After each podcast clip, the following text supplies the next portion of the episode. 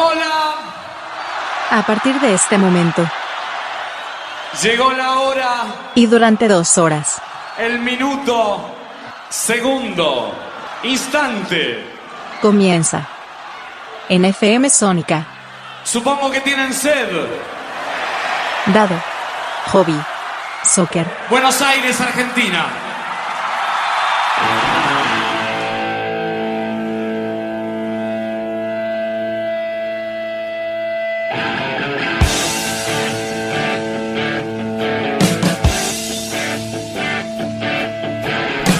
Todos ustedes muy buenas tardes. Una nueva emisión de Dados Hobbies con Soccer, la 120. Me van a encontrar con un poco congestionada alguna que otra tos que voy a largar en el medio, por obviedad.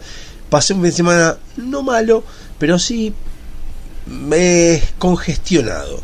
Congestionado a veces, muchos dicen por alergia, pues circula mucho esa polvareda de los de los, las pelotitas famosas de los paraísos, creo que son los, los árboles. Y bueno, estuve congestionado, pero yo creo que no, porque fue congestión por, por el tema del frío y demás, de algún fresquete que me agarré yendo al gimnasio, lo que fuera. Así que bueno, estuve medio congestionado y estoy saliendo de la congestión, así que les pido milis si se escucha así, medio, medio, ¿cómo se puede decir? Cascada la voz. Bueno, primero, lo más importante de todo, feliz cumpleaños de vida mía, mi hijo cumplió año 18 años ya, 18 años cumplió el pasado viernes, si bien yo lo dije el, el jueves pasado, bueno, el, programa anterior mencioné que cumpleaños mi hijo, pero bueno, ahora sí, ya está, ya pasó, así que esté, feliz cumpleaños hijo, te amo mucho, y gracias por todo lo que me enseñás, por todo lo que haces y por muchas cosas que me enseñas hoy en día, por ejemplo, a ser más tranquilo en muchas cosas. Es un tipo muy relajado, la verdad que mi hijo es bastante relajado, suave al hablar, tranquilo, muy predispuesto, obediente y es como que uno tiene que ser menos polvorita y entender la vida de otra manera. Pero bueno, cosas que nos enseñan los hijos. Así que bueno, feliz cumpleaños, hijo. Eh, bueno, ¿cómo les va? ¿Bien? 11 7163 1040. Saludo a Pablo, saludo a Facundo, saludo a Gisela, saludo a Martina, saludo a Lara, que mandaron saludos eh, directamente por WhatsApp y otros personalmente.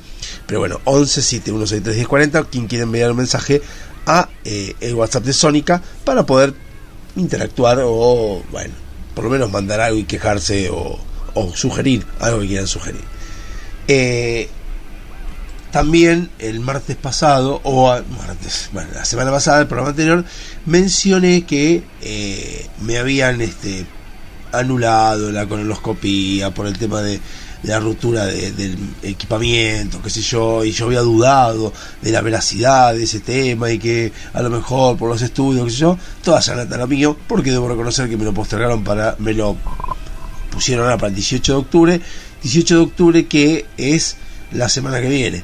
Y no sé entonces si va a salir el programa, la verdad que no sé, porque entre que el lunes es feriado y el martes es como que está muy pronto, probablemente el programa que viene no venga, y después les vaya a contar cómo fue mi experiencia con respecto a la colonoscopía y endoscopía que me van a hacer. Eh, estoy lidiando todavía con el tema, no importa, tema de ir al baño y demás, incluso estoy en este momento, en este momento estoy con un dilema importante porque siempre fui una persona que tuvo problemas eh, digamos para expulsar ciertas cosas y bueno y ahora este estoy con el mismo dilema. Pero bueno fuera de eso eh, 9 de octubre para mí para ustedes es 11, 12 de octubre, 12 de octubre, jueves 12 de octubre, cuando ustedes estén escuchando este programa, yo probablemente esté en viaje hacia Chascomús, me estoy yendo un par de días con Gisela, estamos yendo a, a descansar un poco, a relajar un poco el, el, el- el esqueleto, así que nos estamos yendo este fin de semana, por eso les decía que no sé si el programa que viene va a estar, yo creo que no, por, por cómo veo que viene la cosa, pero bueno, eh, después será el siguiente programa. Eh, así que estoy pensando en eso y para mí el 9 de octubre, obviamente que ayer, eh, 9 de octubre, lunes para mí, ayer fue el día, el día del debate, un debate bastante aburrido, eh, estoy de acuerdo mucho con lo que dijeron que parecía más un debate televisivo entre panelistas que entre candidatos a presidente, siempre digo lo mismo, por lo menos en cuanto a lo que es este Mirei, creo que dijo las cosas que viene diciendo siempre, Bregman viene diciendo las cosas que dice siempre, eh, Schiaretti viene diciendo las cosas que dice siempre, y Massa es el mismo de siempre, o sea, aprovecha la chicana, aprovecha lo que le conviene para, para poder, este, digamos, tirar mierda para distintos lados, eh, es un tipo ventajita. Eh, y Bullrich es si un poco mejor, es cierto, un poco más entera por lo menos, más que perdida como la vez pasada, como, el domingo pasado, eh, hay que reconocer tampoco que fue una, no fue descollante ni tampoco fue nada de otro mundo. Así que bueno, eh, esto es lo que yo vi ayer y, bueno, y me, hizo pensar mucho también un poco el, el tema de la de, del debate y de distintas cosas y pensándolo no hablo de política como les decía no, mi intención no es hablar de qué dijo cada uno porque como repito como dije el programa anterior ya hay miles de programas miles de páginas miles de, de youtubers miles de montón de cosas que ya explican un poco qué es lo que ellos analizan. Yo no quiero analizar eso porque no, no, es mi tema, pero sí el tema de, eh, de que a veces me pongo, pongo a ver el debate y, por ejemplo, ayer empezó una cosa y de los cinco candidatos, cuatro repudiaron el, ataque terrorista de, de Hamas y una no. Una no es que lo repudió, sino que al contrario dijo que esto pasaba por las políticas de Israel. Entonces, ahí es cuando me freno y digo, ¿por qué tanta diferencia entre un pensamiento y otro? La base, lo, básico es decir, y, pero no todos pensamos igual, y está bueno que todos pensamos igual. Ok, perfecto. Pero a mí me llama la atención o me apasiona saber desde dónde Bregman eh, saca sus conclusiones y desde dónde Milley, por ejemplo, saca sus conclusiones. Entonces, me pongo a pensar y ponerlo en la vida cotidiana y entender de que generalmente cuando uno opina de algo o cuando uno habla de algo, hay que ver el otro cómo lo interpreta y hay que ver el otro desde dónde lo toma. O sea, porque, por ejemplo, yo puedo decir, qué sé yo, los parlantes son negros y si la persona tiene un, no sé, un rechazo con el negro o el negro no lo ve como un color este importante o un color con gamas, por ejemplo, entonces el negro lo ve como que no son negros, son de otro color o son de un color gris oscuro, ponele. Entonces, empiezo a pensar de que no somos todos iguales y que a veces uno interpreta que dice algo que quedó claro lo que dijo y no, y no, no como la otra persona lo toma desde su punto de vista, no lo interpretó de la misma forma que él se quiso decir. Y eso es complicado, porque ahí es donde surgen estos problemas, porque por ejemplo, Reitman supone de que el ataque terrorista o el ataque de Hamas a Israel es culpa de Israel y es como decir jodete Israel porque lo que te pasó es lógico, y por el lado de los otros cuatro dijeron eh, que repudiaban el ataque de Hamas a Israel, como que Hamas de la nada había atacar a Israel. ¿Quién tiene razón? Bueno, la historia es la que lo puede definir, o la historia que te puede dar una idea más o menos certera, cercana de lo que realmente sucede. Pero bien, no se puede echar culpas, eh, aunque, a ver, yo estoy de acuerdo con repudiar cualquier acto terrorista, independientemente de quién considere que tenga razón o no. Eh, si uno lee un poco la historia, o al menos la que uno conoce, porque está escrita por los que ganan siempre, eh, Israel aparentemente cuando fue expulsado y tuvo que salir de donde estaba donde estaban ellos, medio que se fueron tomando posesión de donde hoy está este la gente de Palestina y bueno y, se quedan viviendo ahí. Los judíos aparentemente no eran tan pacíficos como uno los pensaba. Yo más o menos tiro por arriba porque no tengo la historia eh, fehaciente. Voy a otra cosa yo no voy a discutir eh, eh, no voy a discutir historia porque no estoy tan ducho del tema ¿no? lo que quiero decir es que dependiendo de dónde lo ve cada uno si una persona lo ve de que bueno Palestina hizo algo que está mal pero porque lo obligaron las políticas históricas de Israel y porque invadieron su territorio, qué sé yo, es como que vos volvés para atrás a un montón de situaciones donde, por ejemplo, hoy en día si vienen los Cuom y nos matan a todos, y están en lo correcto, porque nosotros le sacamos las tierras, o le sacamos las tierras a los indígenas, yo el celular, perdón, no lo corté. Eh, entonces, es como que uno termina diciendo, pero pará, no podés ir tan atrás. Hay un momento en el cual hay que adecuarse a la realidad e ir mirar siempre adelante, porque si uno se fuera siempre hacia atrás, va a llegar un momento en el cual, sí, el comienzo de todo, el quilombo de todo lo que está pasando hoy en día, tiene un origen, y ese origen tal vez es mucho más recóndito y mucho más chiquitito de lo que uno piensa. Pero bueno, se fue formando una bola de nieve hasta que llegó al quilombo de la franja de Gaza o, por ejemplo, en nuestro caso, el tema del 76, donde no era un país que estaba sumido en la felicidad y en la, en la hermosura, en la belleza, en la paz, sino que estaba viviendo una conmoción con Perón volviendo de, de España, del exilio y mezclando la derecha con la izquierda. Y bueno, y así todo es como se llegó después al 76 donde después de muchos muertos, después de muchos secuestros, después de, varias guerrilla interna, se llega a eh, el 76 que toman el, poder por la fuerza la junta militar. Entonces tuvo una causa. Ahora, si uno va más atrás, si uno quisiera ir más atrás, diría, bueno, está bien, pero Perón, ¿por qué fue exiliado? Y fue exiliado por sus propios compañeros, porque en el 46 o en el 55 lo bombardearon y lo echaron. Cuando vino un ganilla que le hizo un golpe de Estado, golpe de Estado hecho por los militares que formaban parte de su fuerza, la de Perón. ¿Y por qué lo, lo empezaron a, a...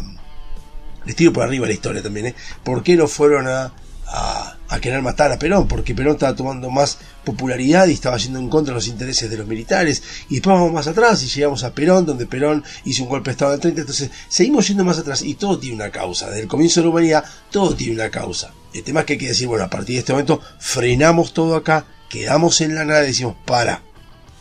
¿Está bien el acto terrorista? No. Estamos en el 2023, no está bien. Si querés pelearte con los israelitas porque estás en desacuerdo con las políticas israelitas, andate y peleate con los de tu, con tus pares israelitas, no metas a inocentes en el medio que no tienen nada que ver, que ni siquiera fueron los que te usurparon a vos alguna vez allá hace años tu territorio, sino que son descendientes de. Entonces no, los puedes echar la culpa, es como echar la culpa a los Kelpers hoy en día de la guerra de las Malvinas del 82. Son descendientes que están viviendo ahí desde hace mucho tiempo, que nacieron ahí por un tema natural, de naturaleza.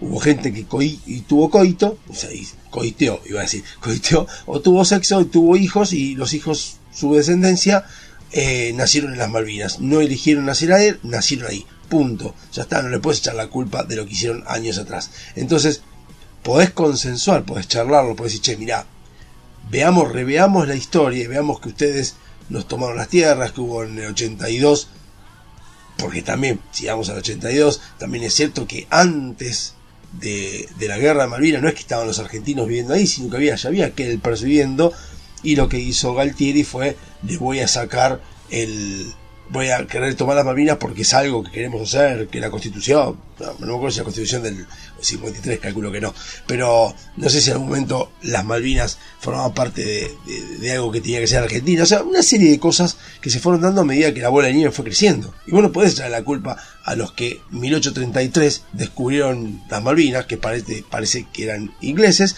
y antes eran escandinavos o eran de otros lados. No puedes echarte la culpa para atrás. Entonces tenés que situarte y decir, para, no estaba bien lo que hicieron.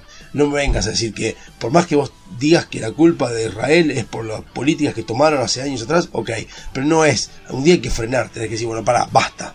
Pasamos a un límite, basta de terrorismo, basta de esto, no importa si son palestinos o israelites, no importa qué son está mal la violencia, porque la violencia no hace más que otra cosa que escalar. Siempre escala la violencia. Empieza con la verbal y termina con la física. Siempre. Y encima, encima termina cayendo gente que es inocente. Entonces, a una vez hay que frenar de una vez por todas. Y lidiar, eh, estoy de acuerdo con el que está en contra del terrorismo y todos los que estuvieron en contra del terrorismo y, y apoyaron a Israel, en este caso, no importa quién, pero lo que hizo este Bergman de decir apoyo a, la Siria, Palestina, porque Palestina arriba, que yo, es irse al pasado, como hace la izquierda, hablar cosas de 1800 y traerlas a hoy en día. Nos vemos en un rato en el segundo bloque de Hobby Soccer. Hasta luego.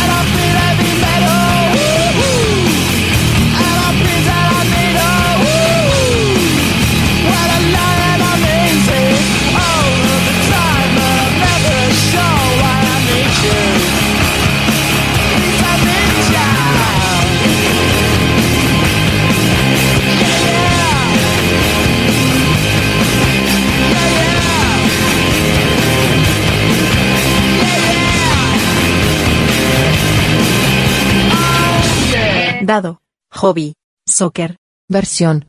FM Sónica.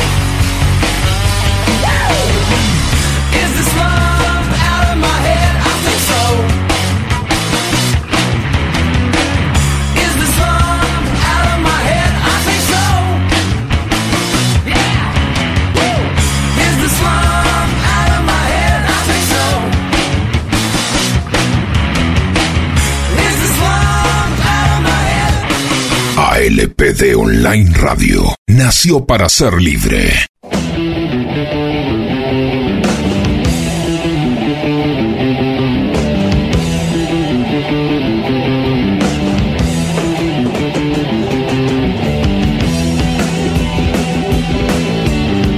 Segundo bloque de Dado Hobby Soccer. Nuevamente aquí. eh, estoy un poco más o menos congestionado. Estoy. Ah, no sé cómo, cómo es el tema cuando estás congestionado un par de días. Que después te termina la, viene la parte, en mi caso por lo menos, el tema de la tos. Que viene como una tos recurrente y una congestión como que estás saliendo, largando todo lo que te queda la mucosidad interna en las vías respiratorias. Entonces como que te toma la voz más. Eh, estoy grabando otro día, seguramente se cambia el tema de, del entorno que se escucha, porque bueno, tengo que volver a editarlo, porque todo lo que iba a hacer ayer, eh, cuando estaba grabando ayer, bueno, no pude seguir, estoy grabando otro día, así que estoy en otro ámbito, así que es un ámbito un poco más ruidoso que, que el que estaba en el, bloque anterior. Vamos a ver si, si lo puedo terminar. Bueno, 11 7163 1040. Este, vamos a ver si lo podemos terminar. A veces escuchan golpes de ruido, de puertas y demás. Yo espero que en, en un tiempito breve, no sé cuánto, tenga un lugar un poco menos inestable para, para poder grabar. Eh, si bien sigo teniendo la comodidad de hacerlo, estoy solo, tranquilo, todo, me lleva un poco de que, de que hay más ruido porque estoy cerca de un depósito, como dije una vez. Pero bueno, es la ventaja que tiene, las ventajas, los pros y los contras que tiene grabar en, en un lugar tipo casero, pese a de que puede salir en radio.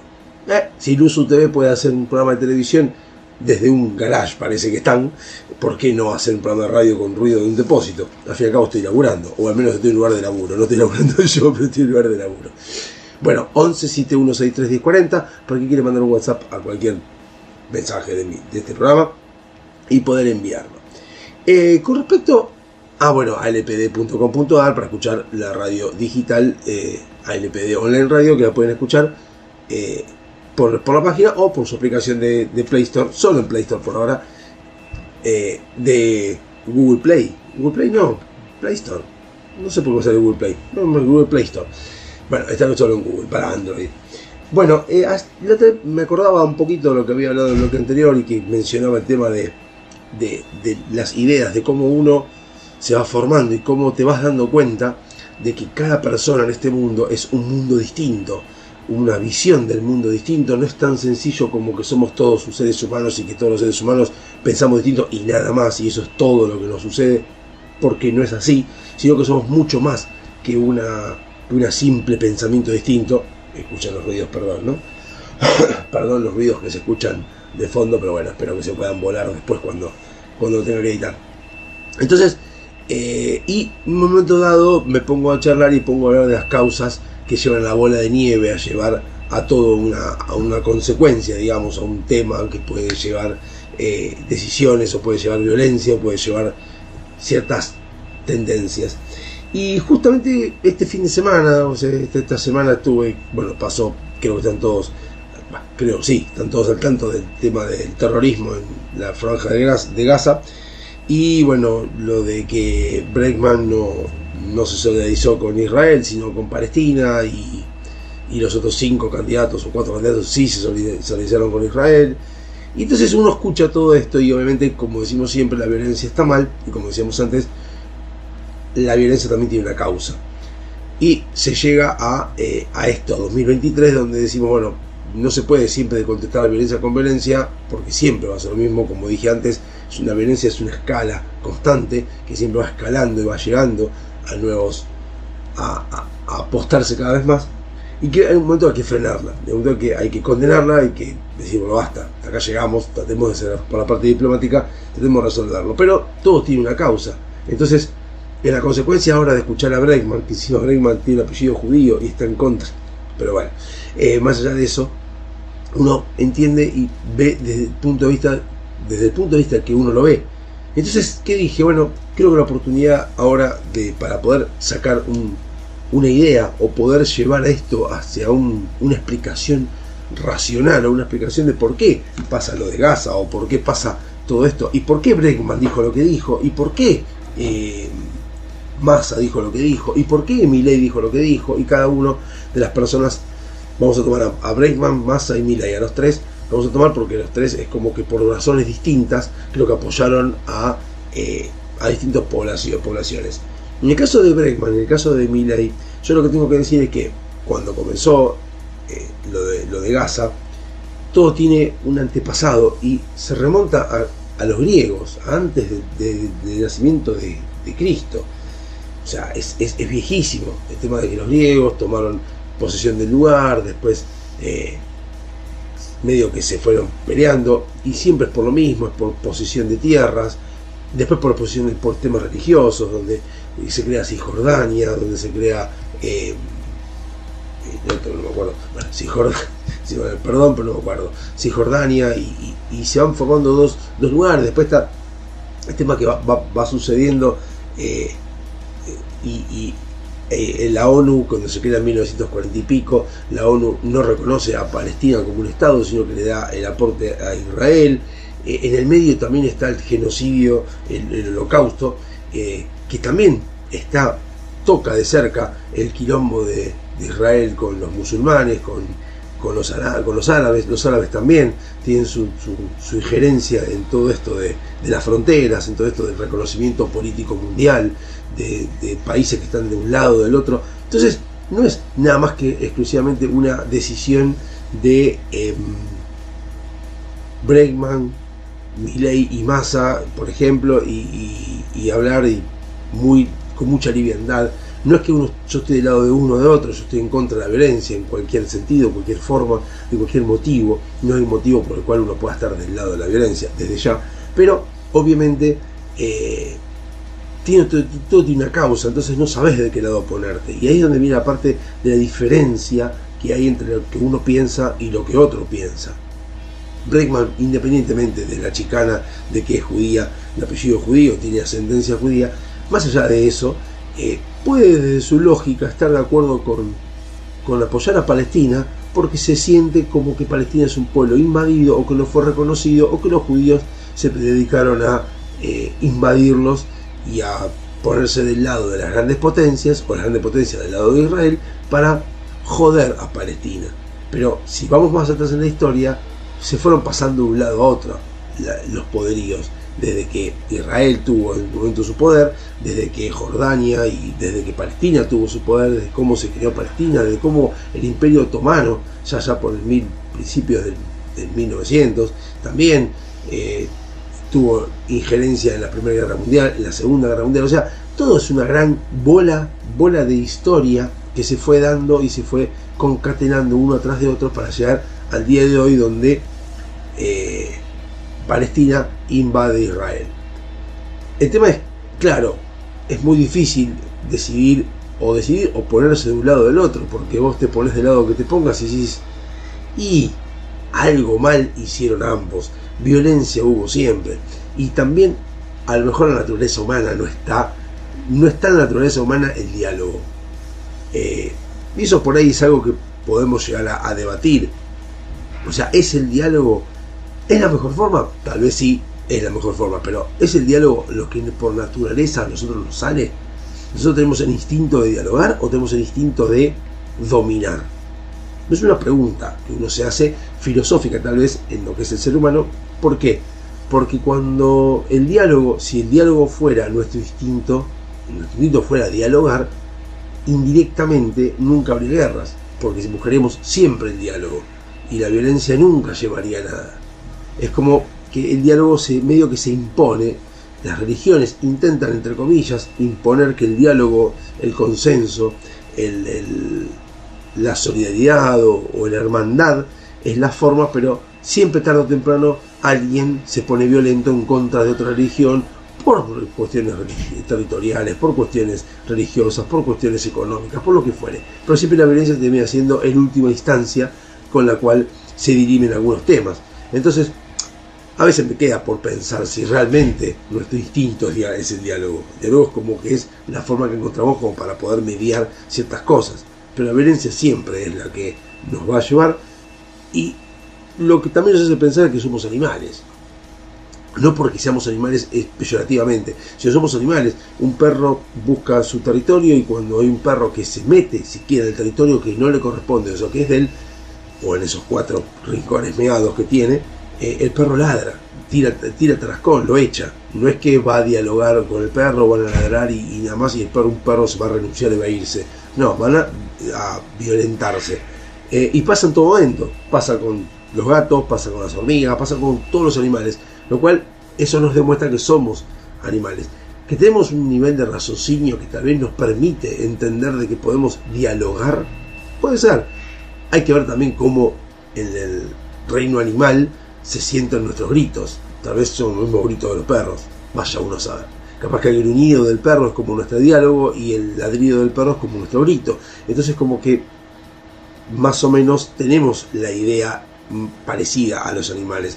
Entonces creo que es un momento en el cual tenemos que decidir, o tenemos que, por lo menos, no sé si decidir que el diálogo va a ser eh, la mejor forma o la diplomacia.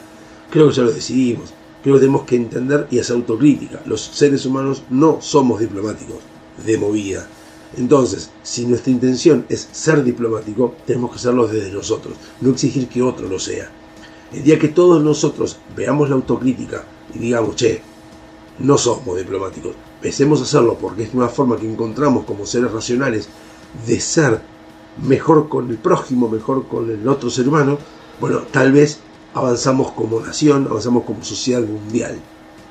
Hoy en día eh, exigimos del otro la diplomacia, exigimos del otro el respeto, exigimos del otro, eh, no sé, la, tolerancia, pero nosotros no la, impartimos. Por ejemplo, como cuando hubo en el debate Milei le dice algo a Breckman que le contestó como cualquier persona normal y Massa le dice, bueno, acá llegaste Javier, no, no, no agredas a las mujeres y la verdad que no estaba agrediendo a la mujer, la está, la está poniendo como un ser inferior y le está imponiendo a Milei a no hablar, a no discutir. Y creo que el discuto, la discusión acalorada, puede ser una discusión enfática, vehemente, lo que quieran, no está mal. Y creo que está bien y es nutritiva, es rica. El tema es cuando se pasa a la violencia física, que debe ser el límite de todos nosotros. La agresión física debe ser el límite de todos nosotros. Pero eso no podemos exigir que el otro lo haga. No podemos exigir que otra persona no sea violenta físicamente, salvo que uno esté criando a una persona. Pero si no, no podemos exigir. Entonces, la mejor forma de evitar que la persona o que la otra persona sea violenta con uno, perdón, se me cayó el micrófono, que sea violenta con uno es justamente no fomentando esa violencia. ¿Y cómo no fomentando esa violencia? No escalando en la violencia física. La violencia verbal es eh, la antesala de la violencia física y tampoco habría que llevarla a ese, a ese, a ese rango. Entiendo que van a decir, ah, es como dice la iglesia, poner otra mejilla. Por ahí sí. Eh, la iglesia tampoco es un ejemplo de nada porque cuando estaba la Inquisición no daba, no daba ningún tipo de, de, de margen a pensar distinto. Así que eh, la iglesia fue siempre dogmática y también tiene sus errores. Pero creo que como seres humanos deberíamos aprender a decir, che, pará, la violencia física no tiene sentido. Eh, y cortarla, y a medida que uno va dejando de lado esa práctica de la violencia física, va a empezar a hacer que los demás entiendan, como con el bullying. El bullying, la mejor forma de combatir el bullying es cuando la persona se va, cuando la persona te hace bullying, retirarse, ir a quien corresponde y no darle bola a la persona. Es la mejor forma porque cuando ves que la persona bu- bulleada, digamos, no tiene reacción, no va a tener ningún éxito en el bulleador. Nos vemos en un rato en el tercer bloque de Dado Hobby Soccer. Hasta luego.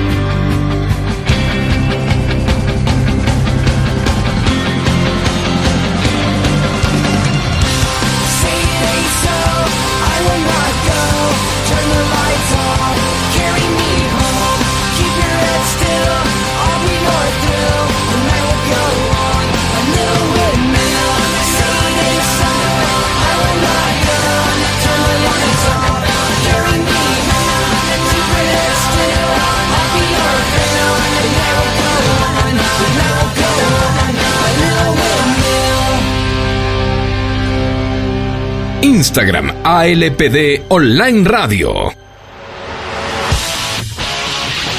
Oh, make me over.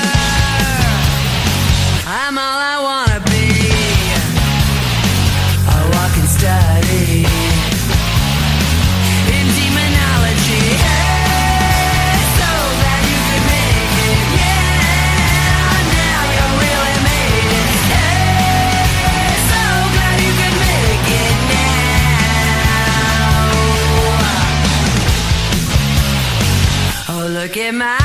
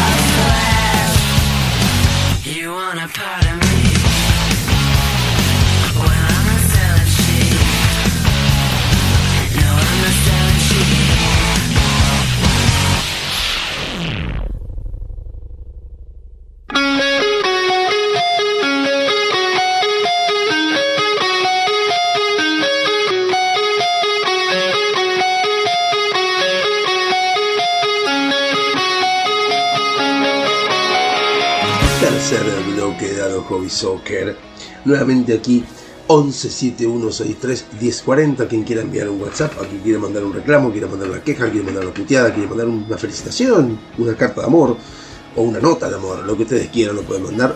Y bueno, de la verdad, porque si usted enamorada de Sistema. Uy, qué pelotudo. Bueno, no, pelotudo en el sentido de que yo soy de la vieja usanza. La amo mucho mi mujer, todo, todo lindo, pero es como que suena muy adolescente.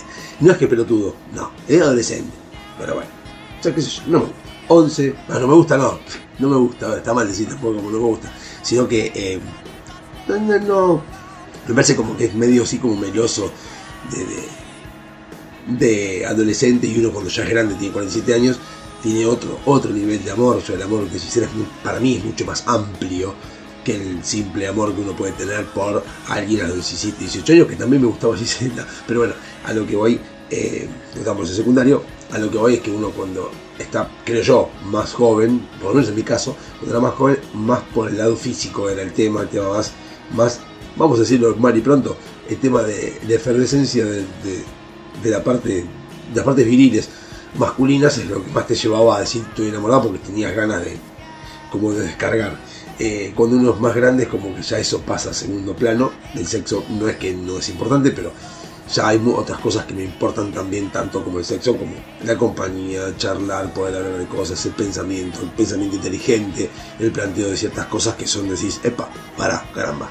Eh, bueno, no sé cómo está grabando esto, creo que está grabando bien. Bueno, eh, entonces como que uno va, va desde otro punto de vista, no es el mismo amor que uno tenía cuando tenía apenas este, 16 años. Pero bueno, Continuando con lo que estábamos hablando, 1171631040, quien quiera mandar algo ahí, lo puede hacer. Es el WhatsApp de FM Sónica, donde pueden este, desplayarse, explayarse como quieran. Hablando un poco de lo que hablamos recién, de la historia, de cómo cada uno piensa distinto, cómo uno ve las cosas y que tiene que partir de uno, el, el principio de la no agresión, el principio de el diálogo, el principio de tratar de debatir, y a veces que en las cuales también uno busca un debate, busca una charla, y tiene que estar muy atento a lo que la otra persona le propone. Si otra persona propone subir el tono de voz o subir los términos en los que está usando, porque también existe la posibilidad que la otra persona no tenga el glosario necesario como para poder hablar. Entonces cuando se ve frustrado ante no poder explicar lo que quiere decir, es como que se pone nervioso y por ahí eso la, lo conmueve más. Uno tiene la tarea de, si le interesa seguir con esa persona, tratar de bajarlo y tratar de demostrarle que uno comprende que por ahí no tiene los, las herramientas para poder charlar. Entonces ayudarlo tal vez a querer expresar sin intentar convencerlo, sino para que lleve, se lleve todo a un terreno poco más ameno y cordial.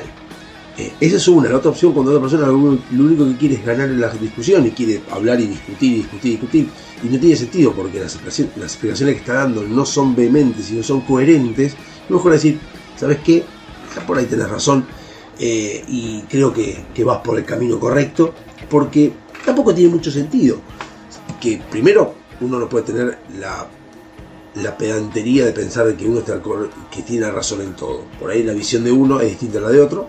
Entonces vos hablas con la persona y decís, mira, yo creo que es así, la persona te dice que no, empieza a escalar el nivel de, de violencia verbal, digamos, de, de hablar o, de poder subir el tono, pero mejor decir, ¿sabes qué?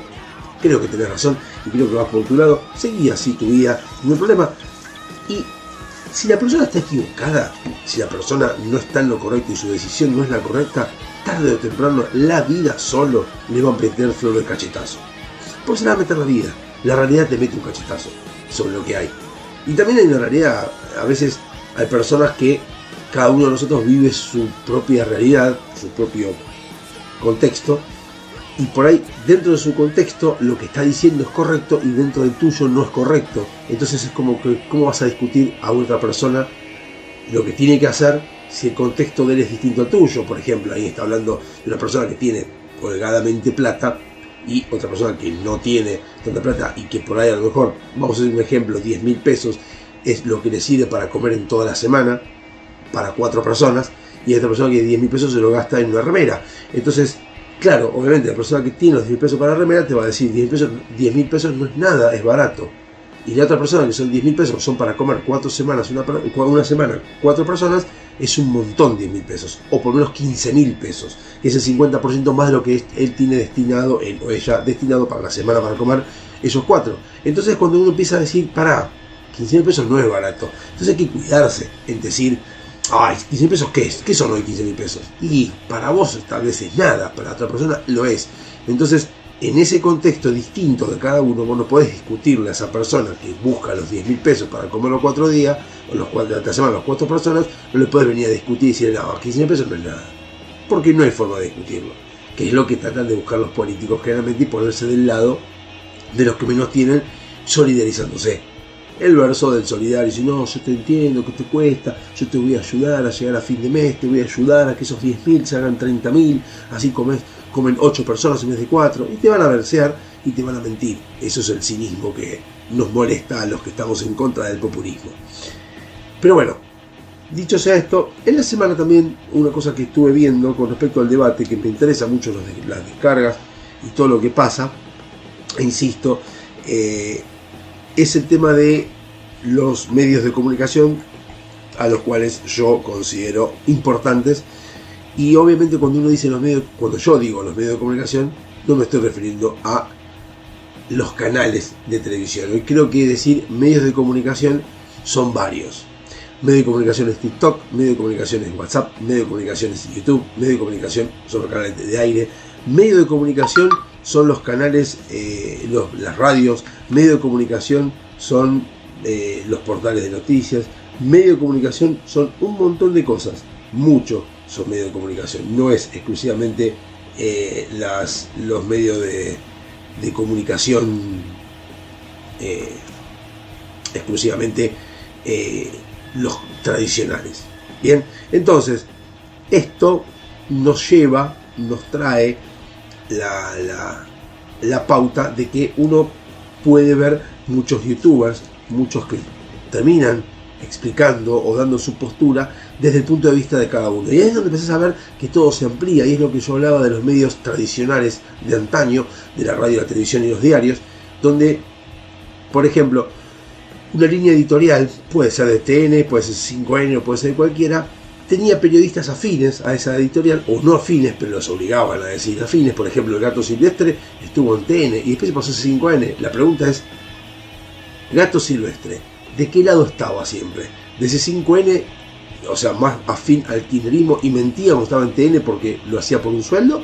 ¿O está ahora por un sueldo de ese 5N que es más alto que el de TN y por eso diciendo ese 5N? No sabemos, porque está en la mente de Gato Silvestre. No sabemos cuál de los dos está de acuerdo. No tenemos idea. En Hugo lo mismo. No sabemos de qué lado está. Entonces, deducimos de que se fue por plata. Deducimos, capaz que no se fue por plata, porque fue por ideología. Antes estaba en la ideología distinta. Eso es lo que también tenemos que entender. Hay muchas personas que están obligadas a estar en un lugar o deciden estar en un lugar por un tema de comodidad, por un tema de que nacieron ahí o porque están acostumbrados y después cambian de parecer dicen, no, yo estoy más de acuerdo con aquel y se cambian de lugar, pero estaban errados en la primera vez, no en la segunda vez. Entonces, yo trato de ver hoy en día que tantas voces dando vuelta y me cuesta un poco escuchar a los populistas, pero más o menos porque sé lo que van a decir y en realidad no me está, a mí no me contestan demasiado lo que yo necesito, o sea, lo que yo, a lo que yo voy, al problema que yo voy. O sea, me, dan medio un voluntarismo, como dijo Alfonsino una vez, una, discusión poco ramplona, utilizó la palabra ramplona, porque es muy básico la discusión. Pero eh, uno de los que siempre veo es el Presto, y yo les recomiendo ver 39 minutos que dura eh, su análisis con respecto a, al debate. Y no es lo que habla del debate en sí, sino que habla de nosotros como sociedad. Y yo, lamentablemente, estoy no 100% de acuerdo con Presto, sino casi un 150% de acuerdo con Presto, porque él justamente plantea de que de los cuatro candidatos, de los cinco candidatos, cuatro, cinco, cuatro candidatos, eh, la suerte está echada, dice él, y vamos directo a, un- golpe, o sea, a chocarnos de cabeza con todo. Eh, y está bueno porque él plantea también lo mismo que yo vengo planteando hace años, eh, es mucho más joven que yo, pero planteamos lo mismo diciendo, la sociedad no merece un, gobierno ordenado, porque la sociedad no se bancaría a un gobierno ordenado. Esta sociedad no se bancaría a un, a un Bukele, como hablan, que Bukele es mano dura, sé yo, porque a la primera de cambio que alguien viene contramano por la calle y viene otro, otro ciudadano por la calle como corresponde y le plantea, le dice, che, venís contramano, ni siquiera sin insulto, ¿eh? La persona que viene contramano para justificar su error te reputea, pero te reputea, no tiene problema. Vas por la calle, persona con los perros, va cambiando, si bien culturalmente se empezó a bastante más este, común es ver gente levantando la caca de los perros, es cierto, en mi época, cuando yo era joven, no pasaba eso, hoy en día pasa mucho más. Si alguien deja a un perro cagar en la- en la puerta de un vecino, más de una vez puede salir el mismo dueño de la casa y decirle, che, me dejaste la caca de tu perro, bueno, levantalo vos, puto, y se va. Y no hay forma de, de, modificar a una sociedad que está esperando eso. Entonces, la pregunta es, todos nosotros como sociedad queremos un país ordenado, queremos un país justo, queremos un país libre, queremos un país que sea serio. Ahora, sabemos que todo eso para llegar a ser un país serio, ser un país libre, un país justo, un país con respeto, con diversidad y con todo, hace falta no mano dura, pero sí disciplina. Y que nosotros no estamos acostumbrados a la disciplina, no estamos acostumbrados a darle bola a las señales de tránsito, no estamos acostumbrados a esperar en un semáforo, no estamos acostumbrados a andar en moto y no ir por la banquina, porque consideramos que la banquina es parte de nuestra ruta como motoquero. No estamos considerados que el semáforo en rojo es para frenar y el amarillo es para precaución, para bajar la velocidad. Acá esperamos el amarillo para avanzar o para... ¡Uh! Pasé en amarillo. Y se justifica mucha gente diciendo pasé en amarillo, no pasé en rojo. Eh, o parar sobre la senda peatonal cagándose en el, peatón que cruza, o el peatón cruzando por la mitad de la calle cagándose por los autos que vienen, apareciendo entre medio de los autos estacionados, autos estacionados y la gente que cruza en medio de la calle chupándole un huevo que vos vengas a la velocidad que vengas, puedes venir a 20, puedes venir a 40, porque también la gente por dentro de las calles va a 40, cuando el mínimo es 30, o debiera ser 30. Entonces, ¿estamos dispuestos a bancarnos que venga alguien, un político, a decirnos, vamos a poner dura? Si no estamos como sociedad preparados. No estamos preparados para eso. Por eso nos dejamos garchar, como dejamos garchar con todos. Porque no estamos preparados. Nosotros queremos que nos pongan cierto límite. O que le pongan límite a los demás. A nosotros no. Poner límite a los demás. Yo no me ponga límite, me déjame. No es para tanto. Eh, Coso Dualde había puesto que salía hasta las 4 de la mañana, se terminaba a las 4, terminaban los boliches. Y una canción que la cantaron todas, la seguimos cantando, porque seguimos cantando, eh, me chupo huevo, andate a dormir vos, qué sé yo. Escuchan, ¿cuál es el problema? Estados Unidos se va a dormir a las 2. Ahora, anda a Estados Unidos 2 y media y busca un boliche abierto. No hay, y deja que abra uno. Abre uno y se corta todo y se pone multa a todo el mundo. ¿Estamos dispuestos a eso nosotros? Si estamos dispuestos a eso, que venga Bukele, que venga Milei, que venga quien quiera. Si no estamos dispuestos a eso, primero cambiemos nosotros y después veamos qué es lo que queremos del país. Nos vemos en un rato. Hasta luego.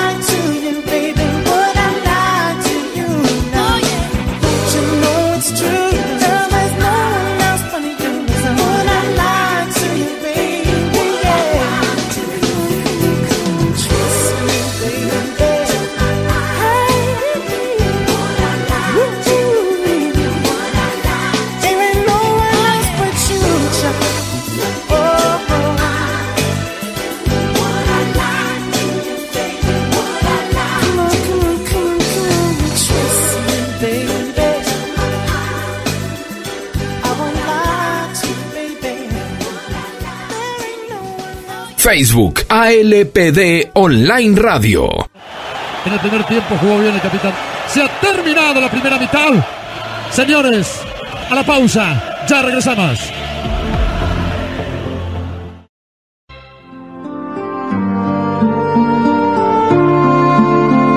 Mientras tanto, aquí, en la gran ciudad, una nueva hora comienza.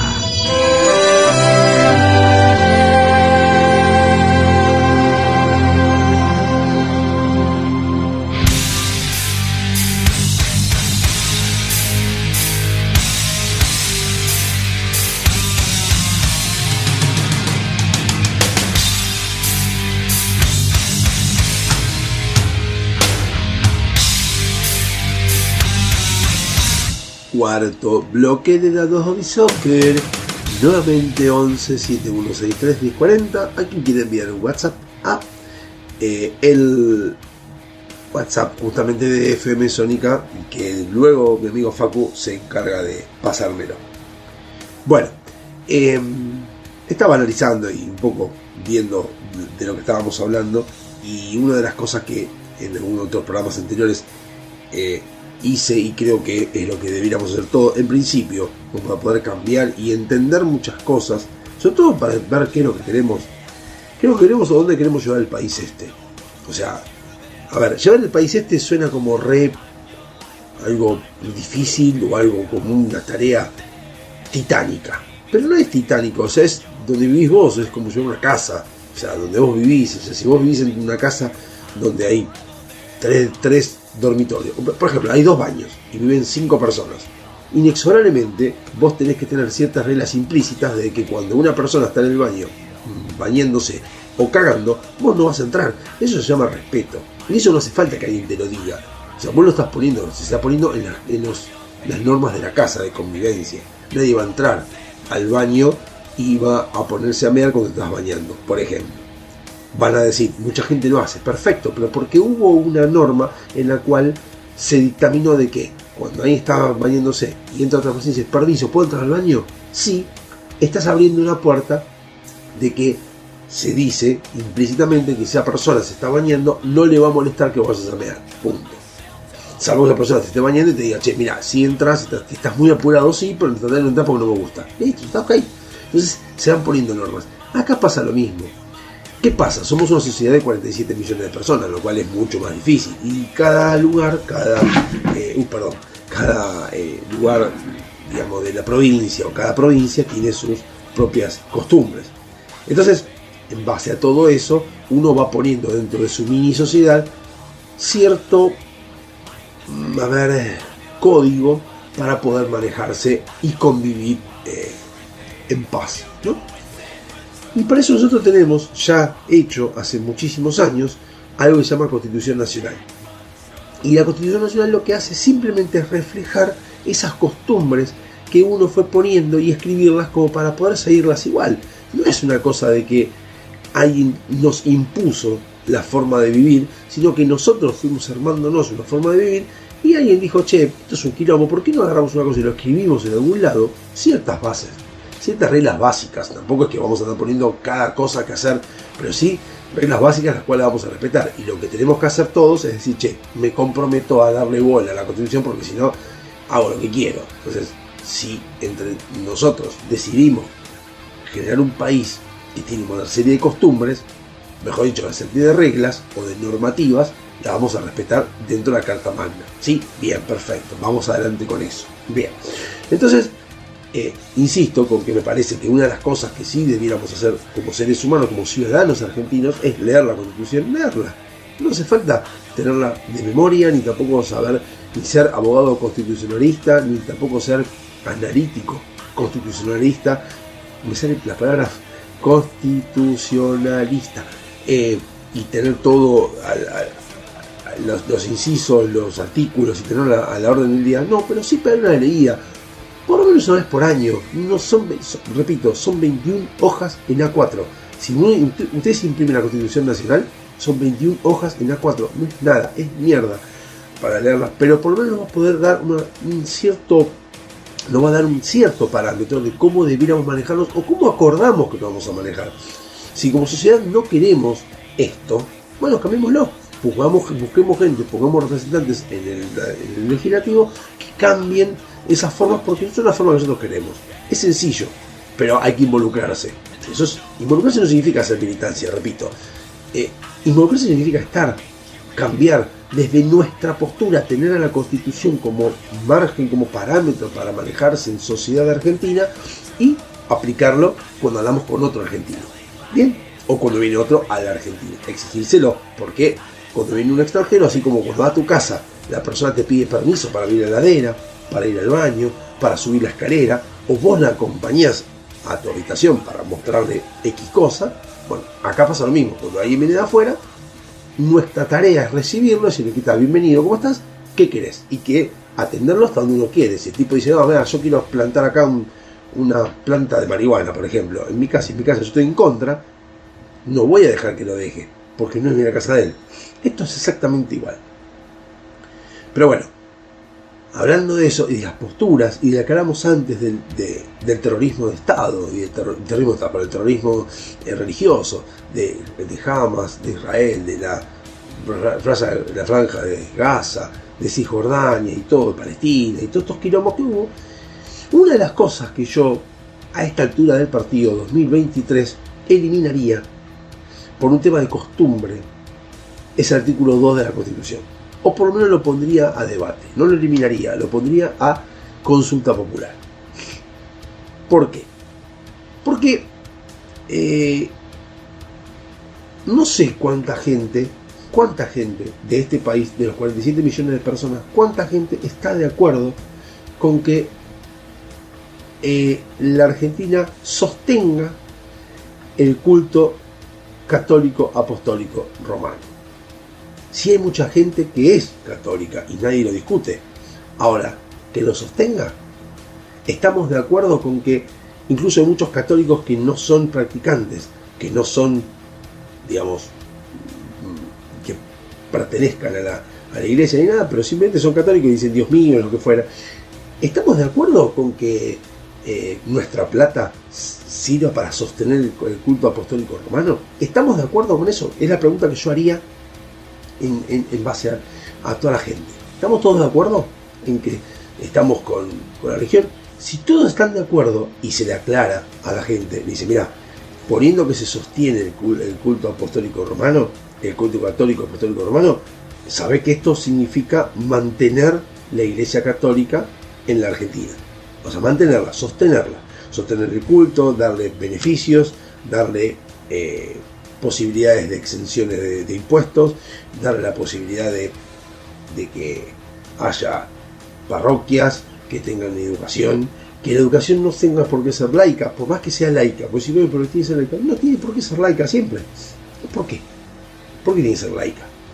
Si, a ver, si estamos de acuerdo en un gran porcentaje de que la iglesia, la educación debe ser, eh, pu- o vamos a estar de acuerdo con que tener la, iglesia católica, eh, eso vamos a tener el culto católico, entonces debiera haber colegios que no estén, no estén obligados a ser laicos, a eso voy, eso quería decir, no que no sea educación laica, la educación pública tiene que ser laica, eso sí, la educación eh, puede haber religiosas que quieran tomar dicen, no, mira, yo educación mía, yo educo de esta manera, yo tengo el colegio, no San, San Agustín, se llama San Agustín y yo voy a enseñar, eh, a enseñar catolicismo, punto. Tengo catequesis, tengo catequesis, pero también mi contenido va a estar orientado a la fe católica. Vemos ahí que la gente que va, ¿no? si la gente va o no va. No sé si eso es lo de la educación laica, no sé si eso tiene que ver o no, porque la verdad que si, bien tenemos que la, la educación debe ser laica, no sé si eso de que tengas catequesis tiene algo que ver o no, porque que la escuela judía no tiene catequesis, obviamente, pero bueno, o capaz que tiene teología, no sé qué tendrá. Pero bueno, yo la- la- la- el artículo 2 lo vería. Y voy a ir por qué. Y después, después preguntarse también si queremos sostener otros cultos, como el judaísmo, como el budaísmo, como el evangelismo, como el cristianismo, como cualquier otro. ¿Estamos dispuestos? Porque el martes pasado se dio en la- el debate en la radio, en las puertas del delirio, por esta misma señal de FM Sónica y también por esta señal de LPD o la radio que en algún momento a la medianoche pueden escuchar todos los programas viejos en la LPD, eh, se vio que se hablaba del artículo 2 y que se sostenía el, el culto católico. Entonces se dio por decir que me decían, mis amigos me decían, bueno, date de baja de la iglesia, porque se le paga un subsidio a los colegios, a los colegios, a la iglesia, se le paga un subsidio de acuerdo a la cantidad de fieles que tiene. Como que cuenta la cantidad de fieles que tiene, entonces se lo da. Yo, no puede ser, me parece muy ridículo eso. Sí puede ser, por la envergadura, se la dé a la iglesia católica, además está el artículo 2. Entonces busco y aparentemente se le da, no como dijeron ellos, pero sí se le da, de acuerdo al presupuesto, creo que son 200 millones de pesos por año a la Iglesia Católica para que lo distribuya en su en sus iglesias, calculo que es, eh, y también se da menos a los, a los otros cultos. Ahí es cuando yo digo, ¿queremos tener religiones mantenidas por nuestros impuestos? Yo tengo ganas de mantener al judaísmo, yo tengo ganas de mantener, de mantener al catolicismo con mi plata.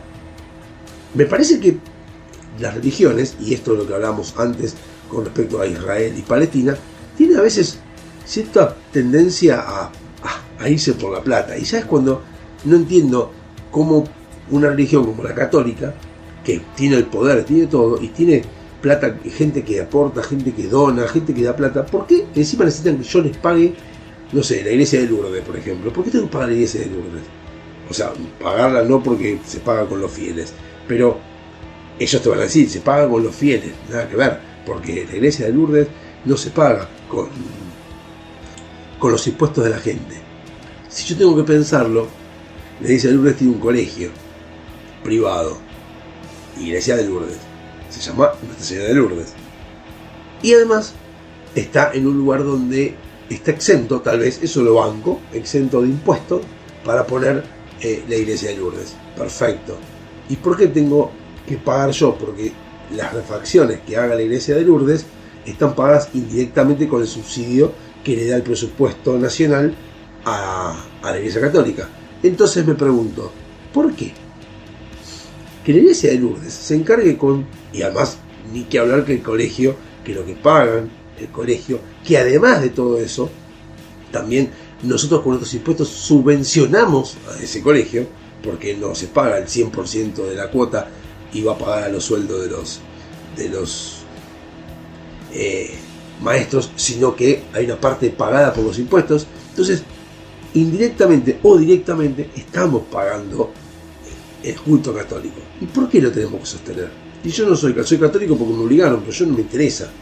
La religión es un equilibrio emocional, busca el equilibrio emocional, busca que uno se sienta bien emocionalmente, un equilibrio espiritual. No está buscando plata. Y hay que mantenerlo. Yo estoy de acuerdo con lo que dice Arjona con respecto al, a Jesús el verbo no sustantivo. Esto no es más que roca. Si uno quiere hablar con Dios, si uno quiere estar bien espiritualmente, con poner una cruz en la, puerta de tu casa y sentarte, eh, o, en- el living de tu casa y sentarte y rezar los, los, los, los rezos que hay con el Padre Nuestro y demás, es suficiente. No hace falta ir hasta un lugar fastuoso, enorme, con lleno de- de cosas lindas, pagados por los impuestos de la gente, simplemente porque te sentís mejor. No, me parece que no. Entonces yo el artículo 2 lo pondría en, en tela de juicio. Ahora, si la gente está dispuesta a sostener el culto católico y los demás cultos y poner plata para eso, se acabó, listo, no hay ningún problema. Por eso insisto con la constitución, ya tiene unos 30 años, es hora de empezar a revisarla y algunas cosas habría que ver si vale la pena adosarle algo, modificar algo o eliminar algo. Porque también hay cosas que por ahí están fuera de contexto. Nos vemos un rato, hasta luego.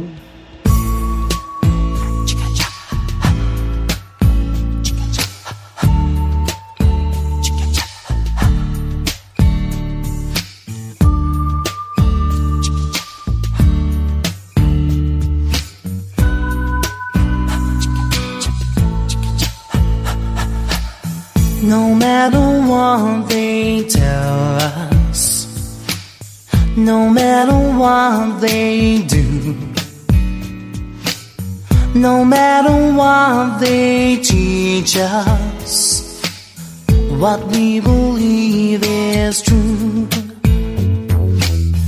No matter what they call us, however they attack, no matter where they take us, we'll find our own way back. Deny what I believe. I can't be what I'm not. I know love forever. I know no matter what. If only tears were laughter.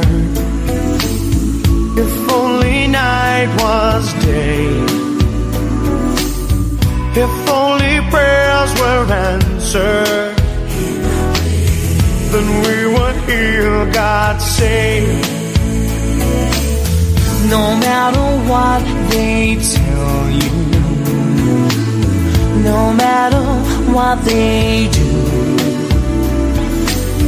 no matter what they teach you, what you believe is true. And I will keep you safe and strong, shelter from the storm. No matter where it's barren, dream is being born.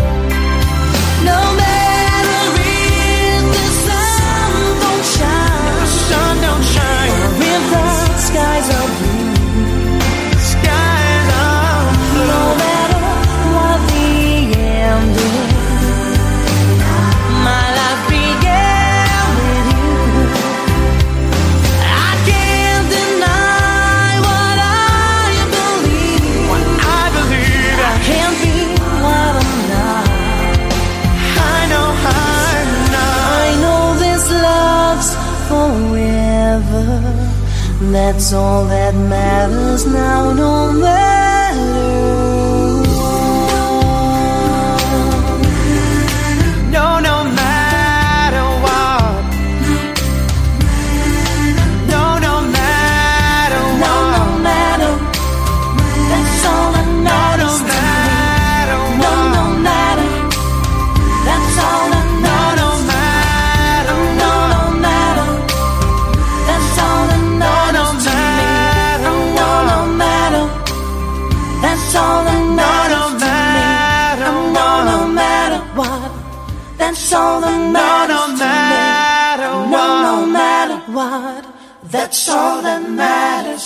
Dado. Hobby. Soccer. Versión. FM Sónica.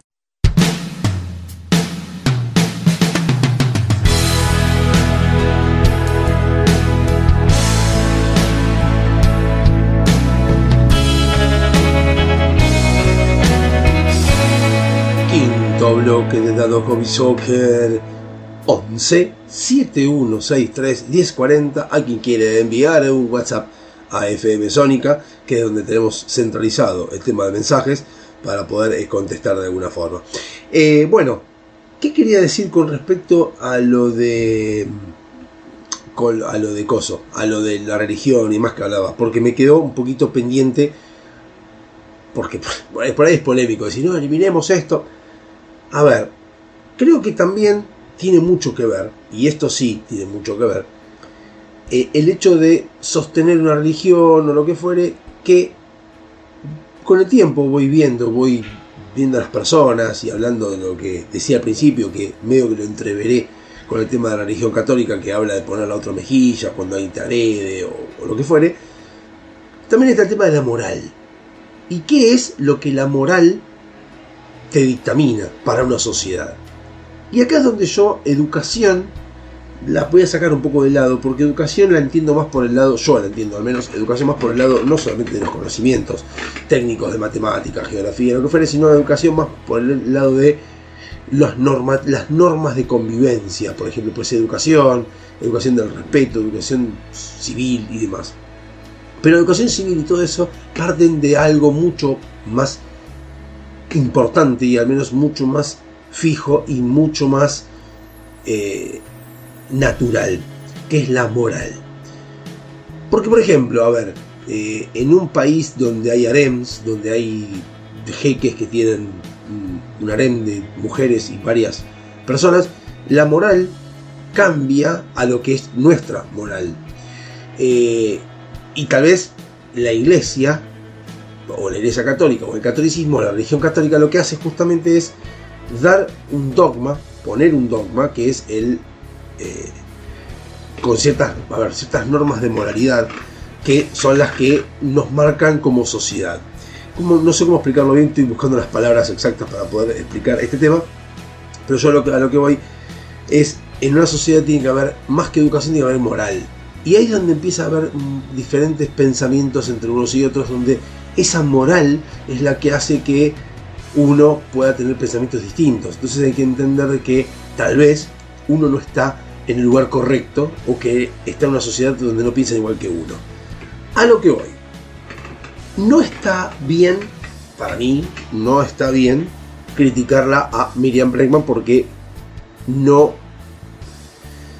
cuestiona, no, no tira por la borda o, por lo menos no, no, no, no se pelea con lo de Israel y lo de Palestina.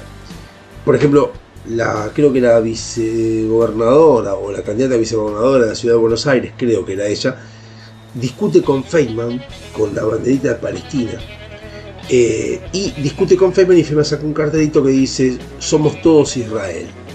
Me parece que no todos somos Israel y tampoco es cuestión de, de gritarle a Feynman porque vos tenés la bandera palestina. Creo que cada uno tiene su fundamento por qué pensar. Ahora, la moral no va por el lado de si estoy, soy de Palestina o soy de Israel, sino lo que hablábamos antes del tema de no discutir, no debatir y respetar al otro con lo que quiera. Y ahí va con el tema de la moral del respeto.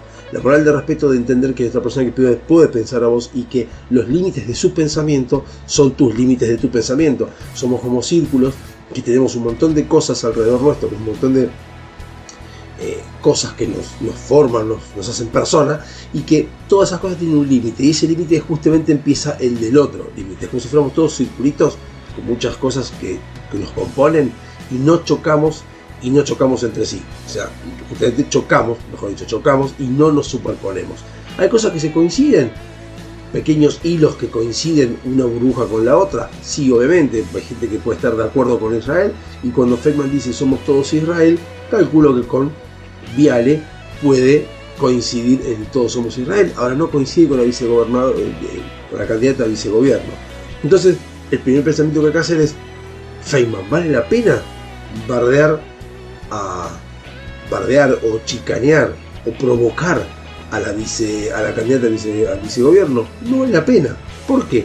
Porque ella desde su punto de vista, desde su burbuja, ella lo que te va a decir te va a explicar todo un montón de razones por las cuales su moral le dice que Palestina está en lo correcto y que está bien lo que hace Palestina, es un pueblo oprimido y que obviamente está bien lo que hace Palestina.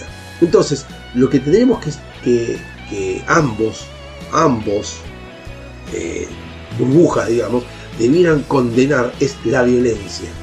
Que eso sí estaría, está mal a nivel moral, porque la violencia física es la que nos pone los límites de la vida. Porque yo, pensando distinto al otro, no lo puedo matar.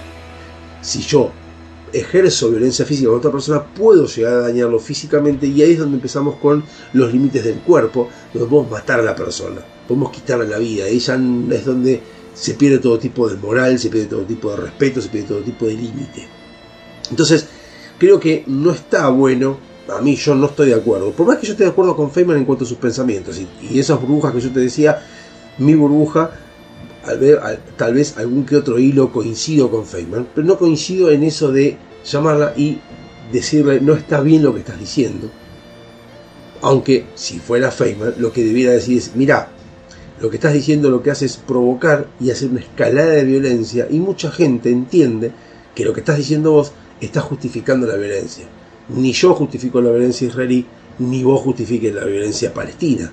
Después, el pensamiento político podemos pensar distinto. Es más o menos lo que pasa con el fútbol. O sea, el fútbol es algo abstracto donde yo puedo pensar que Independiente es mejor que Racing, y lo pienso, de hecho lo pienso, y si otro de Racing me dice a mí que Racing es mejor que Independiente, no voy a estar de acuerdo. En nuestras burbujas deportivas no coincidimos con los hilitos. Pero eso no significa que yo voy a pedir que Racing lo eliminen, ni, él a pedir, ni debería pedir que Independiente lo eliminen. Entonces, cuando alguien que está fuera del contexto de esa moral, fuera de ese, de ese límite moral, donde no coincidimos, como por ejemplo los Barra Bravas, que no coincido con los Barra Bravas, ni con los de Racing, ni con los de Independiente, yo tengo que entender de que esas personas están en otro ámbito, distinto al mío, y que no coincidimos en nada. Ni siquiera tenemos el, hilito de coincidir con Independiente, porque su postura de querer Independiente no es la misma postura que tengo yo, tiene sus intereses. Entonces, cuando ellos fomentan o ellos hablan de violencia física, si yo estoy en contra de la violencia física, lo cual me arrepiento, yo no debiera ni siquiera mencionarlo, que habría que matar a todos los bosteros, que habría que cagar a trompar a todos los Racing, que van todos con el culo roto, y todo eso no debiera decirlo, pero yo debiera decirlo, no debiera condenar a otro que lo dice. Si pasa lo siguiente, supongamos que alguien, una- mi hermano, vamos mi hermano, eh, mi hermano, agarra y canta, vamos a, a cagar a trompada a todos los bosteros. Vamos a, eh, a cagar a todos los bosteros. Arma una revuelta y lo cagan a trompada, el bostero caga a trompada a él. Yo no puedo decir, y no, hay que defenderlo. Porque está bien lo que dije. Si él estaba fomentando que caguen a bosteros, te tocó perder a vos, ¿qué va a hacer? Hay que entender que cuando uno pone la violencia física de por medio, puede ganar como puede perder. Y cuando pierde, puede perder la vida, puede perder un miembro, puede perder un montón de cosas. Entonces, entender que la violencia física es el límite para cualquier cosa. Entonces, el pensamiento no es, un límite, el pensamiento es debatible, el pensamiento es cuestionable, el, pensamiento se puede charlar, qué es lo que nos hace seres humanos más que los, que animales. Bien, entonces, yo creo que ahí es cuando yo empiezo a disentir un poquito con Feynman y con la otra chica, con esta persona, porque no va a llegar nunca nada. Y es cuando hay que empezar a entender que a veces la moral, justamente, que tiene cada uno, puede ser distinta. Entonces, a ver, si esa, digo, vice, no sé, la chica esa, vicegobernadora o candidata, esa candidata, su moral le dice que Israel está en un error y que está bien que jamás ataque a Israel, yo estoy en contra de esa moral, yo no puedo discutirle. ¿Por qué le voy a discutir a alguien que no voy a lograr nada? Porque su moral, su esencia moral, no me la permite. Porque está de acuerdo con la violencia. ¿Entendés? Entonces, yo no puedo estar discutiendo con una persona este tipo de cosas y obviamente decir, eh, como dijo Breckman, condenamos la- la- las víctimas civiles, qué sé pero en la esencia no está en desacuerdo.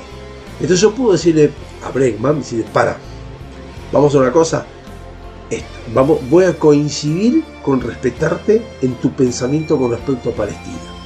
Y te voy a coincidir con respecto a tu pensamiento en contra de Israel, que Israel también cometió eh, asesinatos y asesin terrorismo, también lo hizo. Entonces, ¿coincidimos? Sí, perfecto. Bueno, ahora charlemos de por qué decís lo que decís y por qué decís que esto pasa por X motivo. Y ahí lo podemos debatir, pero primero hay que sacar del lado de la discusión la violencia. Y lo mismo que pasa con los 30.000 desaparecidos y los 8.753 que dijo Milley. Estoy de acuerdo con que uno estaba mal, 8.000 está mal y 30.000 está mal, lo que fuere. No viene al caso, es una discusión totalmente estúpida si fueron 30.000 u 8.000. Lo que hay que discutir es qué fue lo que pasó, quién fue el que llevó a esa, a esa violencia, cómo se llegó a esa violencia y de dónde empezó y dónde se pudo haber frenado. No creo, que no, no creo que haya sido el 76, no creo que haya sido el 74, porque Perón ya en el 45 decía que a los opositores, o los que no, Evita decía que a todos los que estaban en contra de Perón, había que de la plaza. O sea, estaba pasando de la violencia verbal a la violencia física y fomentando a gente que está fuera del contexto de lo que es la, la moral de no violencia, no le importaba un carajo y quería matarlos a todos. Yo creo que ahí es donde tiene que haber un límite tiene que frenarse todo, porque no se puede hacer todo con violencia, porque si la violencia siempre tiene escalada. Repito, un ejemplo es esto de Israel y, y Palestina que lleva años, pero lleva siglos, porque ya les digo, el, comienzo, el, el tema empezó allá por creo que el 140 antes de Cristo por los griegos que ya se peleaban en aquella época por territorio, por lo que fuera, se iban peleando y se fue generando año tras año, siglo tras siglo, un montón de cosas a nivel escondidas en la religión, sí, obviamente, pero todas que tienen que ver con, con- con- la estructura del país que se iba armando o de la religión que se iba armando. Y sí, obviamente Argentina también tiene lo suyo con su con Roca que mató a los eh, a los se habla así con liviandad, mataron a los indígenas, mataron a los indígenas. Yo no sé, yo no viví en esa época para saber si tal vez lo que pasaba era que los colonos o los que venían de España lo mataban o, mataron un par porque se vieron amenazados, porque simplemente iban a vivir en libertad o iban a querer vivir en, el territorio argentino y los malones decían vamos, a matar y vamos a violar a la gente. Yo no sé los malones famosos, yo no sé, leo historia, no sé cómo era. Lo que sí debemos condenar siempre es la violencia física. Hasta que como seres humanos no condenemos la violencia física en cualquier contexto, ya sea con un cachetazo, ya sea con, con lo que fuere. La violencia física entre seres humanos por lo menos. ¿Por qué salvaguardo esta parte? Porque es cierto, la forma de comunicarnos con los canes a veces es con un correctivo.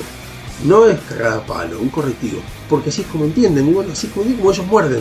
Ellos muerden, y si un perro te muerde jodiendo, no te lo hace a propósito, estás jugando. Vos tenés que saber que estás jugando con un perro y que te puede llegar a morder. Y te puede llegar a, sin querer, morder una oreja, una nariz, lo que sí, sangra. Bancatera. Porque estás jugando con un perro en sus códigos. Estás bajando a su nivel. Entonces, bajando su nivel o poniéndote a, tu, a su nivel. Entonces, me parece que tenemos que entender ese tipo de cosas, que no todos somos iguales entre animales y seres humanos, y entre seres humanos no pensamos todos igual. Entonces, entender que la violencia física es lo peor que puede haber porque ahí es donde se termina de hacer todo tipo de género y ya no importa nada y todo tiene que ser un quilombo. Nos vemos en un rato en el último bloque de Dado Hobbies. Hasta luego.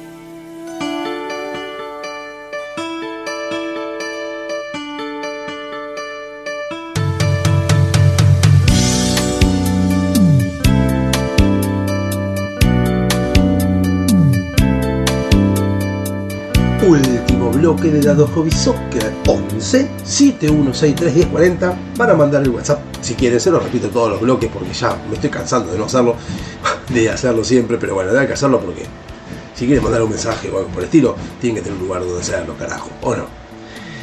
Bueno, para ir terminando con este bloque y, y poder llegar por fin a lo que yo quería decir, o al menos lo que estuve preparando y viendo en toda esta semana, eh, repito, no sé si la semana que viene voy a salir, porque ya les digo, hoy, hoy es eh, 11-12 de octubre, el, jueves 12 de octubre es cuando sale este programa en Sónica y en, la LPD sale en todos los momentos, en los momentos creo que miércoles, sábado y domingo. Y la semana que viene, como tengo, hay un feriado en el medio, no vengo a laburar y tampoco sé si voy a tener la posibilidad de grabar y voy a estar eh, de viaje. Y el miércoles tengo la colonoscopía, eh, no si voy a tener tiempo a hacer todo esto, así que este, por ahí no salgo. La semana que viene ya, después saldría casi para las, las elecciones ya terminadas, o al menos en, el bloque anterior, en la semana anterior. Pero bueno, a lo, que, iba- a lo que iba esta semana, como les decía, que estaba viendo y que hablaba de, de lo que pasaba con la frontera de Gaza y, y todo Israel y todos los pensamientos, en realidad no, no era el tema de los políticos, sino el tema de los pensamientos y la moral de los seres humanos, de los argentinos al fin. Hoy también, y esto es lo que iba, me encuentro con un- una charla, un debate que se dio en, el programa Multiverso de Fantino. Como verán, yo no soy de ver televisión. No veo televisión hace años. Paréntesis, no me acuerdo cuando me mudé a un departamento después de separarme en 2014. Y me acuerdo que me había mudado y mi viejo me preguntan, me dice, bueno, pero eh, ¿cuándo vas a poner el cable? No voy a poner cable, no me interesa tener cable. ¿Pero por qué? Porque no veo cable. ¿Para qué quiero ver cable? ¿Para Tineri? No, tengo de internet. Internet sí me interesa, pero cable no. Y, y después, bueno, con el tiempo hicieron mi casa, porque sí, yo no pude, no compré una casa. La casa la tengo porque mis viejos lo hicieron con, con, la, con la herencia, con venta de, de unas cosas que tuvieron. Me hicieron una casita hermosa, casita chiquita, hermosa. Eh, y me, hicieron la instalación, me dijeron, no, vamos a hacer la instalación, como ellos se encargaron, porque es de ellos, no es mía la casa, eh, se encargaron de hacer toda la conexión dentro para el cable, y me pasaron un cable de coaxil, me lo pasaron un cable de coaxil, me dijeron, acá cable de coaxil, digo, no, no hace falta, le dijo, me, lo hicieron igual, y el cable lo corté otra vez, corté el cable porque necesitaba espacio, y nada más, no necesité ese cable porque realmente no, no sé por qué cable no me interesa tener, porque ya está, el cable murió hace años. Bueno, el tema es que yo sigo mirando internet, eso sí, internet me interesa tener bastante porque internet me interesa. Entonces, bueno, está viendo, escuchando esto de multiverso Fantino y, hablaba, ¿no? Fantino le co- contaba algo que me parece que es cierto, es verdad, estoy de acuerdo con Fantino cuando decía que eh, no está bueno que el político que vaya a ganar las elecciones abra, abra muchos frentes. Porque, obviamente, si vos abrís, tenés, por ejemplo, 100 corporaciones, no sé, gastronómicos, camioneros, un montón de cosas, eh, televisión, el Inca, un montón de cosas, diarios, lo que fuera, abrís un montón de frentes contra ellos, o al menos para organizarlos, obviamente que esa gente que tiene su status quo, como le dice Milei, que estamos hablando de alguien que está cómodamente en su zona de confort, digamos, que la están pasando bien, no van a querer que les muevas el, el avispero. Por algo se dice eh, remover el avispero, es hacer quilombo, justamente. No van a querer, entonces te van a tirar con todo, con cañón, con cañería, con munición pesada. Entonces decía que bueno, que no tiene tanto frente porque tiene que negociar eso. Y otro lado, otro compañero le decía, mirá, lo que pasa es que en realidad llega un momento en el cual vos tenés que abrirlo porque alguien lo tiene que hacer. Y si nadie lo quiere hacer, y bueno, habrá que eh, tratar de negociar, siempre que se pueda negociar, pero ya cuando la persona se pone intransigente y no quiere negociar, porque obviamente quiere defenderse de sus intereses o de lo que le parece que es correcto, y ahí es cuando el debate debiera ser, mirá, sindicato, todo bien con vos, pero vos no sos el presidente. Te entiendo tus negocios, está muy bien con tu negocio. Bueno, fíjate que cambian las reglas del juego, ahora cambia tu forma de hacer negocio. No te niego el negocio, hacelo igual, pero no con las mismas reglas. Obviamente que esa, esa corporación va a querer mantenerse como está hasta ahora porque está acostumbrada y porque tiene un montón de estructura armada en cuanto a ese tipo de negociado. Entonces hablaban de que lo iban a querer voltear a Milei, si ganaba el minuto uno iba a tirar- empezar a tirar, qué sé yo. Y yo insisto con lo mismo. Eh, y no hablo de la ideología de Juntos por el Cambio, en este caso. Y po- pongo Juntos por el Cambio porque ciertamente es, la- es el partido que hoy en día tiene casi, casi o más poder que el peronismo todo en el país. Entonces yo digo, bueno, a ver, lo pienso abstractamente, me voy a un, pla- plato, un plato volador, vuelo y me pongo para arriba de Argentina.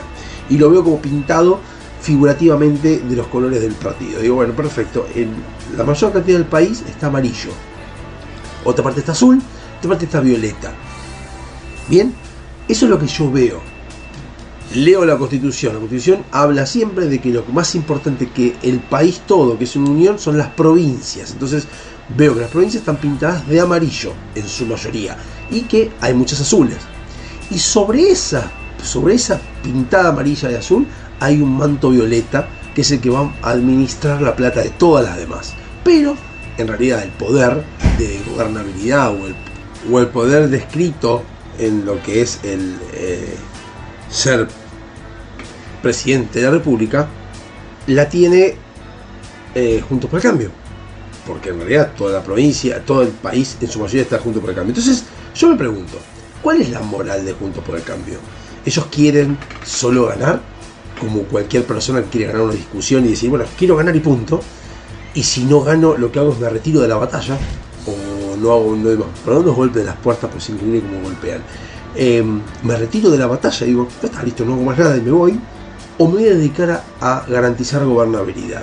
Junto por el cambio, como Frente de Todos, o Unión por la Patria, como La Libertad Avanza, como eh, Hacemos, creo que es el de Schiaretti, no le voy a pedir eso al Frente Izquierda, porque el Frente Izquierda no está para garantizar gobernabilidad, sino todo lo contrario, porque siempre fue igual, porque cualquiera es igual, están para eso. Eh, deberían garantizar gobernabilidad a quien gane, a quien sea, porque es su responsabilidad, es su responsabilidad como dirigentes. Yo no entiendo cómo puede ser que haya abiertamente gente diciendo de que si hay muchas corporaciones que no son funcionarios públicos, muchas corporaciones que van a bombardear al presidente electo independientemente de lo que fuere, no va a haber dirigentes que también fueron electos por la gente defendiendo, poniéndose a capa y espada defendiendo al presidente. Eso no lo puedo entender. Hoy en día, por ejemplo, todos, absolutamente todos, y lo que es, creo que es lo que están haciendo, creo que frente a todos, eh, perdón, Unión, eh, uy Dios, cambié, uy, la punta, junto por el cambio lo que está haciendo es defendiendo la gobernabilidad de, Alberto Fernández. No nos puede gustar, puede ser que sea un inútil, puede ser un mequetrefe, un payaso, lo que ustedes quieran, pero no está en riesgo la gobernabilidad de, de, Alberto Fernández, lo cual está muy bien, porque vamos a ser sinceros, junto por el cambio no son hasta que a ellos son buenos y se van a, van a diputados y nada más. No, podrían hacer un, un quilombo y no lo hacen. Podrían no hacerlo, no lo hacen. Es cierto que el peronismo tiene más fuerza de choque porque justamente el, peronismo sabemos que se maneja desde el punto de vista de que ya de movía, como dije antes, Perón y Evita decían que a los opositores había que colgarlos de una plaza. Imagínense que esa, esa es la línea que bajan, la violencia física está dentro de su, de su moral. Entonces, entiendo que Juntos por el Cambio no esté atentando contra la gobernabilidad de Alberto Fernández. Bien. Si Massa gana, entiendo que junto por el cambio no atente con la gobernabilidad de Massa. Bien. Ahora, si gana Milei, exactamente igual. No debería atentar con la gobernabilidad. Y cuando las corporaciones se pongan en contra del Estado, en contra del presidente, les guste o no les guste a los que ganaron, a los que están eh, funcionarios, tienen que defender la gobernabilidad, según mi criterio, de moral, porque es lo que hace que seamos un país medianamente civilizado.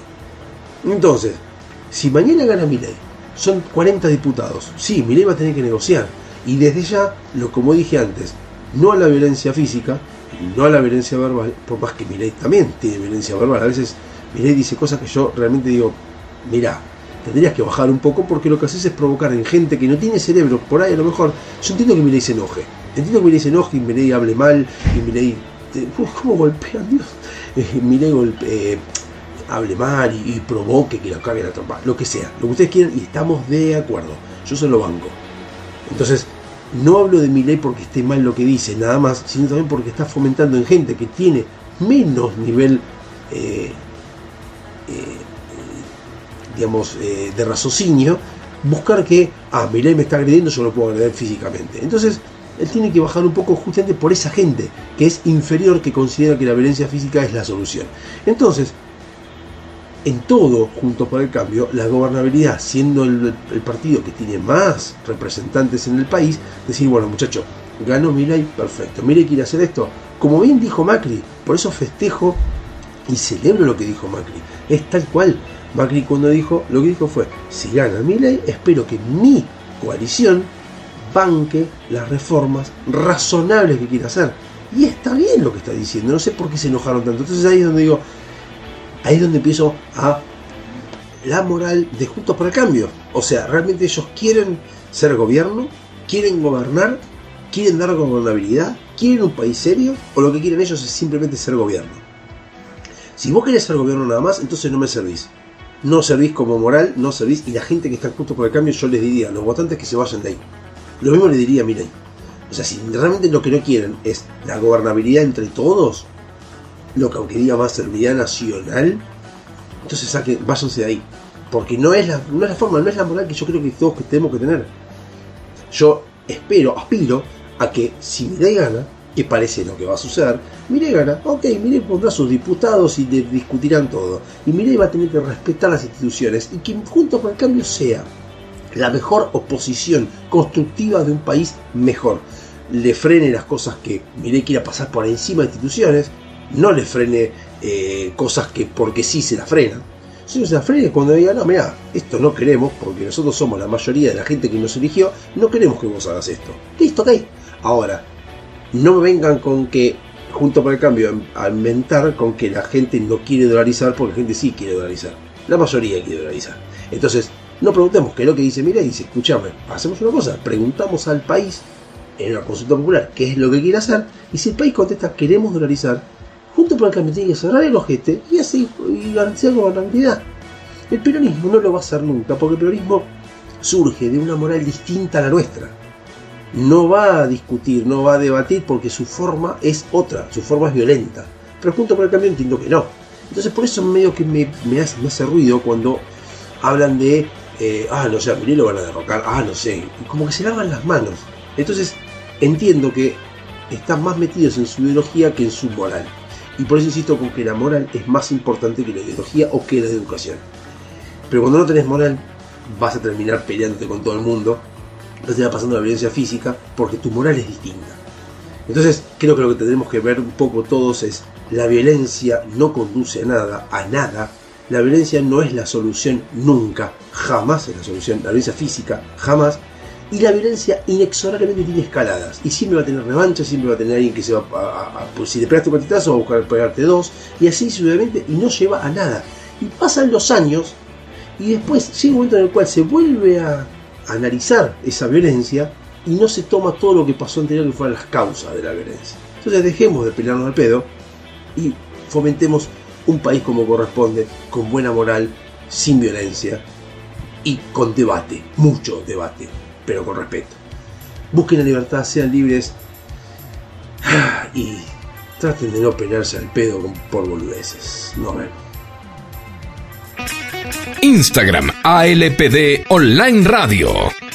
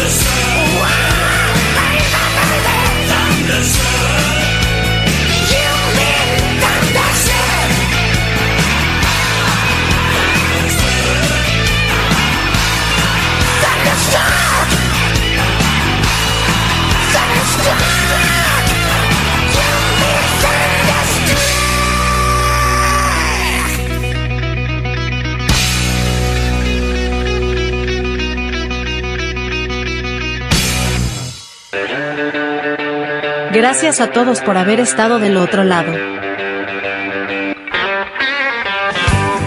La semana que viene volvemos. Dado Hobby Soccer. Dos horas a pura reflexión. En este mismo canal. Que tengan una excelente semana.